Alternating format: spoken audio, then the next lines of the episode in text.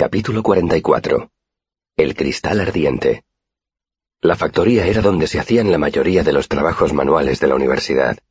En el edificio había talleres de sopladores de vidrio, de carpinteros, alfareros y cristaleros. También había una forja y una fundición que habrían sido la envidia de cualquier metalúrgico. El taller de Kilvin se encontraba en la artefactoría, comúnmente llamada la factoría. Era tan grande como un granero y albergaba como mínimo dos docenas de mesas de trabajo de madera gruesa, todas ellas cubiertas de innumerables e indescriptibles herramientas y proyectos en ejecución. El taller era el corazón de la factoría, y Kilvin era el corazón del taller. Cuando llegué, Kilvin estaba doblando una barra retorcida de hierro para darle forma más deseable. Al verme, dejó la barra firmemente sujeta con unas abrazaderas a la mesa y fue a recibirme, limpiándose las manos en la camisa. Me miró con ojo crítico. ¿Te encuentras bien, Elirquoth? Yo había estado paseando y había buscado un poco de corteza de sauce para mascar. Todavía me dolía y picaba la espalda, pero el dolor era soportable. Sí, maestro Kilvin. El maestro asintió. Estupendo.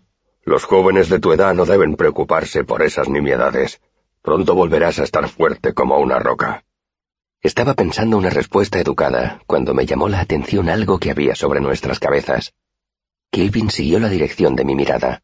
Al ver lo que yo estaba mirando, una sonrisa iluminó su enorme y barbuda cara. Ah, dijo con orgullo paternal. Mis pequeñas. Había medio centenar de esferas de cristal colgadas con cadenas de las altas vigas del taller. Eran de diferentes tamaños, aunque ninguna superaba el de la cabeza de un hombre, y ardían al ver mi expresión, Kilvin me hizo una seña. Ven. Me guió hasta una angosta escalera de hierro forjado. Una vez arriba, pasamos por una serie de estrechas pasarelas de hierro a ocho metros del suelo que serpenteaban entre las gruesas vigas que sostenían el tejado. Tras recorrer el laberinto de madera y hierro, llegamos a la hilera de esferas de cristal colgantes con fuego en el interior. Son mis lámparas, dijo Kilvin señalándolas. Entonces entendí que eran. Unas estaban llenas de líquido y mecha, como las lámparas normales, pero la mayoría eran muy extrañas. Una solo contenía un humo gris y burbujeante que parpadeaba esporádicamente. Otra esfera contenía una mecha que colgaba de un hilo de plata y quedaba suspendida en el aire y ardía con una llama blanca e inmóvil, pese a la aparente ausencia de combustible. Otras dos, colgadas lado a lado, eran gemelas, salvo que una tenía la llama azul y la otra de color naranja intenso. Unas eran pequeñas como ciruelas y otras grandes como melones. En una había una cosa que parecía un trozo de carbón negro y un pedazo de tiza blanca, y del sitio donde las dos piezas se juntaban, salía ardiendo en todas direcciones una intensa llamarada roja.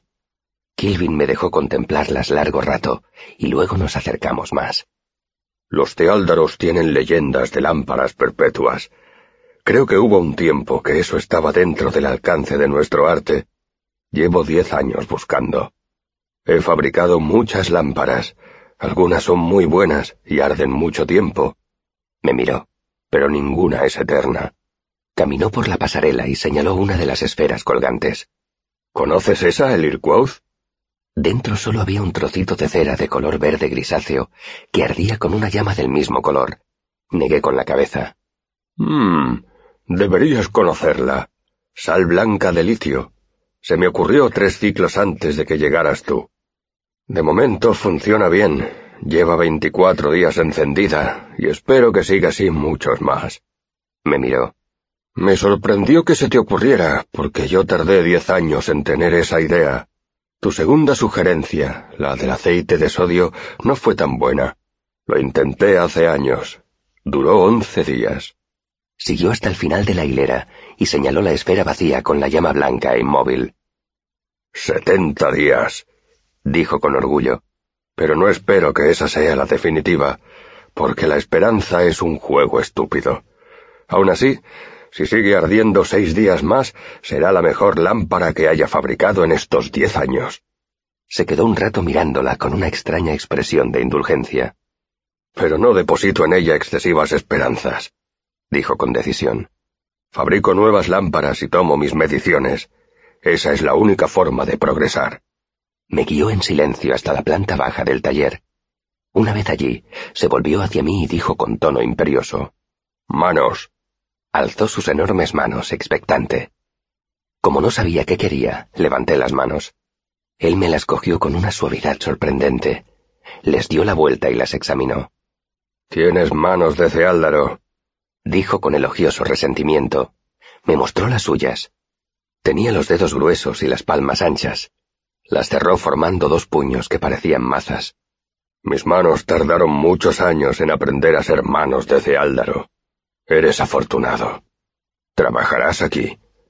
Ladeó la cabeza con gesto inquisitivo, y ese gesto fue lo único que convirtió su afirmación, un tanto brusca, en una invitación. Oh, sí, es decir, gracias, señor. Es para mí un honor que... Kilvin me interrumpió con un gesto de impaciencia. Ven a verme si se te ocurre algo sobre la lámpara perpetua. Si tu cabeza es tan hábil como lo parecen tus manos. Lo que podría haber sido una sonrisa quedó escondido bajo su poblada barba, pero le brillaron los oscuros ojos cuando vaciló socarronamente, casi juguetón. ¿Sí? Repitió levantando un dedo, cuya yema era del tamaño de la bola de la cabeza de un martillo. En ese caso, me gustaría enseñarte ciertas cosas. Tienes que decidir a quién vas a hacerle la pelota, dijo Simón. Para que te asciendan a relar, tienes que tener a un maestro de padrino. Tienes que elegir a uno y pegarte a él como la mierda a la suela de su zapato. Maravilloso, dijo Soboy con aspereza. Soboy, Willem, Simon y yo estábamos sentados a una mesa apartada del fondo de Ankers, aislados de los clientes de la noche de abatida que llenaban el local con el continuo rugido de su conversación. Los puntos me habían saltado dos días atrás, y estábamos celebrando mi primer ciclo en el arcano. Ninguno de nosotros estaba demasiado borracho. Tampoco ninguno de nosotros estaba demasiado sobrio. Nuestro posicionamiento exacto entre esos dos puntos es un asunto de vanas conjeturas, y no perderé tiempo con él. Yo me concentro solo en ser brillante, intervino Soboy, y luego espero a que los maestros se den cuenta. ¿De qué le sirvió eso a Mandrack? dijo Willem esbozando una inusual sonrisa. Soboy miró a Willem con mala cara. Mandra que es un penco. Ahora entiendo por qué lo amenazaste con tu fusta de montar, repuso Willem. Me tapé la boca para sofocar la risa.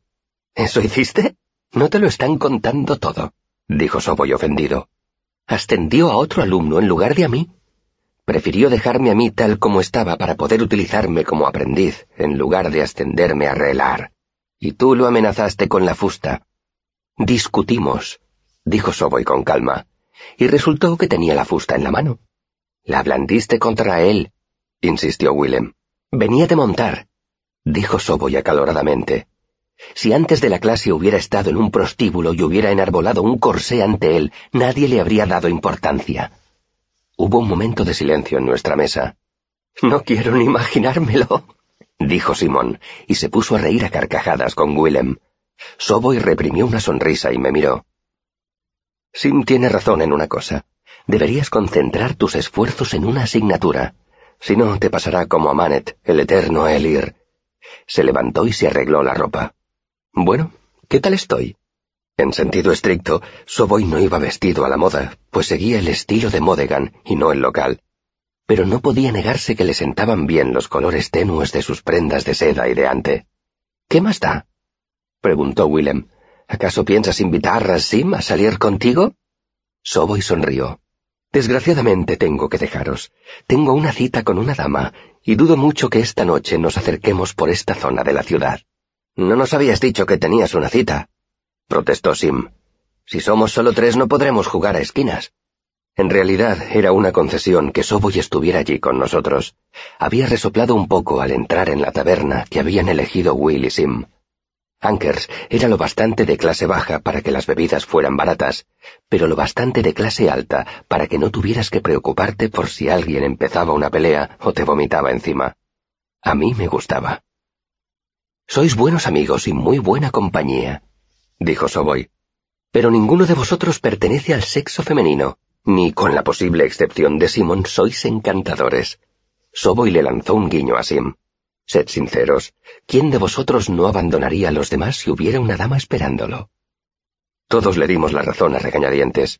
Soboy sonrió, Tenía los dientes muy blancos y muy rectos. Os mandaré a la camarera con más bebidas, dijo antes de marcharse, para que no os duela tanto mi partida. Para ser noble no es mal tipo, comenté cuando Soboy se hubo marchado. Willem asintió. Sabe que es mejor que tú, pero no te mira por encima del hombro porque sabe que tú no tienes la culpa.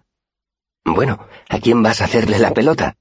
me preguntó Sim, apoyando los codos encima de la mesa. Supongo que a Gemme no.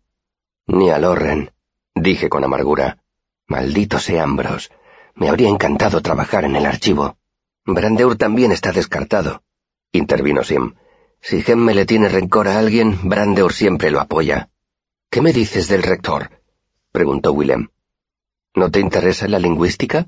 Ya sabes Siaru, aunque tengas un acento brutal. Negué con la cabeza. ¿Y Mandrak? Tengo mucha experiencia en química. Sería una forma de acercarme a la alquimia. Simon rió. Todo el mundo cree que la química y la alquimia se parecen mucho, pero se equivocan. Ni siquiera están relacionadas. Lo que pasa es que viven en la misma casa. Willem asintió lentamente.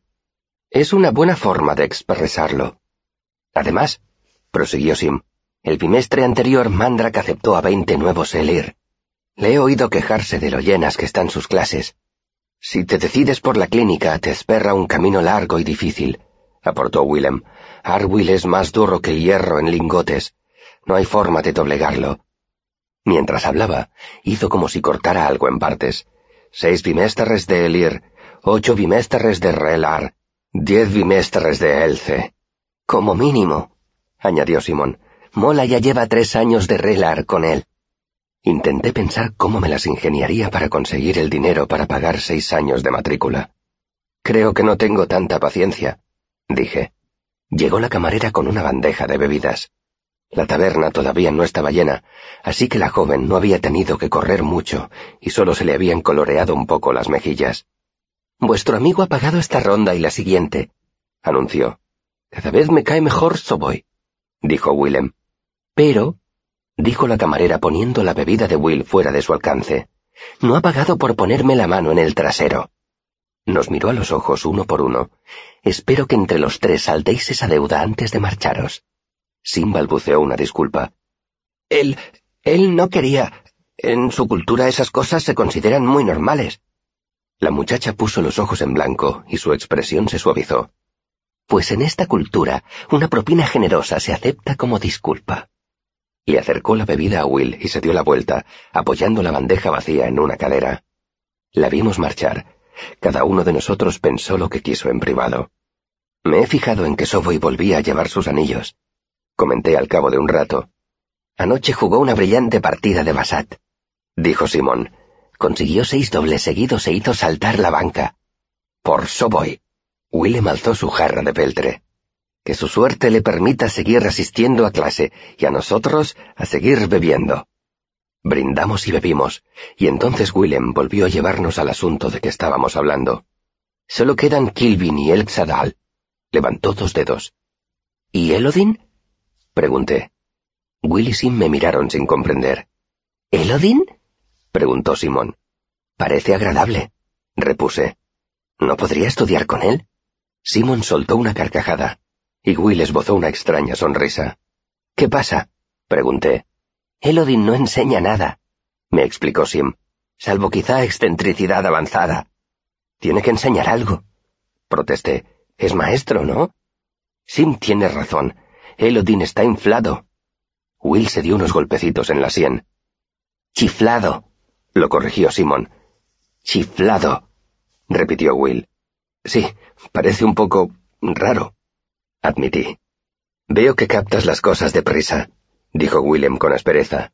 No me extraña que hayas logrado entrar tan joven en el arcano. No te pases, Will. Quote solo lleva un ciclo aquí. Simon se volvió hacia mí. Elodin era rector hace unos cinco años. ¿Elodin? No pude ocultar mi sorpresa. Pero si es muy joven y está... No terminé la frase porque no quería decir la primera palabra que me vino a la mente. Perturbado. Simon terminó la frase por mí. Dotado de genialidad, y no es tan joven teniendo en cuenta que entró en la universidad cuando solo tenía catorce años. Simon me miró. A los dieciocho ya era arcanista. Luego se quedó varios años por aquí de Giller. ¿Giller? Los Giller son arcanistas que se quedan en la universidad, me explicó Will. Se ocupan de impartir las lecciones. ¿Conoces a Camar, de la factoría? Negué con la cabeza. Alto, con cicatrices. Will se señaló un lado de la cara. Con un solo ojo. Entonces asentí con gravedad. Resultaba difícil no fijarse en Camar. El lado izquierdo de su cara era una telaraña de cicatrices que se extendían en todas direcciones, dejando franjas calvas que discurrían por su pelo negro y por su barba. Llevaba un parche sobre el ojo izquierdo. Era una lección andante de lo peligroso que podía ser trabajar en la factoría. Sí, lo tengo visto. ¿Es arcanista? Will asintió. Es el brazo derecho de Kilvin. Enseña sigaldería a los alumnos nuevos. Sin carraspeó. Como iba diciendo, Elodin fue el alumno más joven jamás admitido, el más joven en llegar a arcanista y el rector más joven. Ya, pero aún así, dije, tendrás que admitir que es un poco raro para ser rector. Entonces no lo era, repuso Simon con sobriedad. Fue antes de que pasara aquello. Como Simon no dijo nada más, pregunté, ¿aquello? Will se encogió de hombros.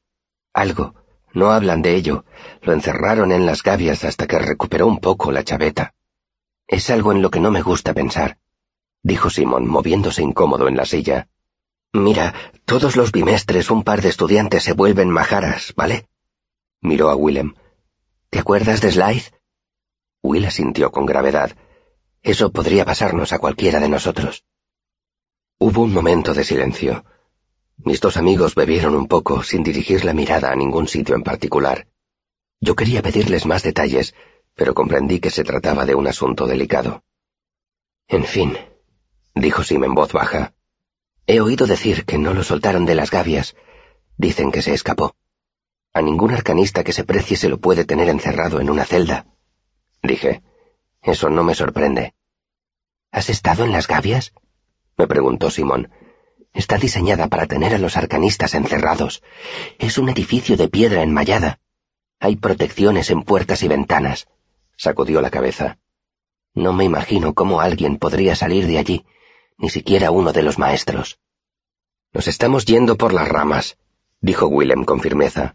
Kilvin te ha aceptado en la factoría. Si consigues impresionarlo, quizá llegues a relar. Nos miró a uno y a otro. ¿De acuerdo? De acuerdo dijo Simón. Asentí, pero mi cerebro funcionaba a toda velocidad. Pensaba en Taborlin el Grande, que conocía los nombres de todas las cosas. Pensaba en las historias que Scarpi contaba en Tarbín. Él no había hablado de arcanistas, solo de nominadores. Y pensaba en Elodin, el maestro nominador, y en qué podía hacer para acercarme a él.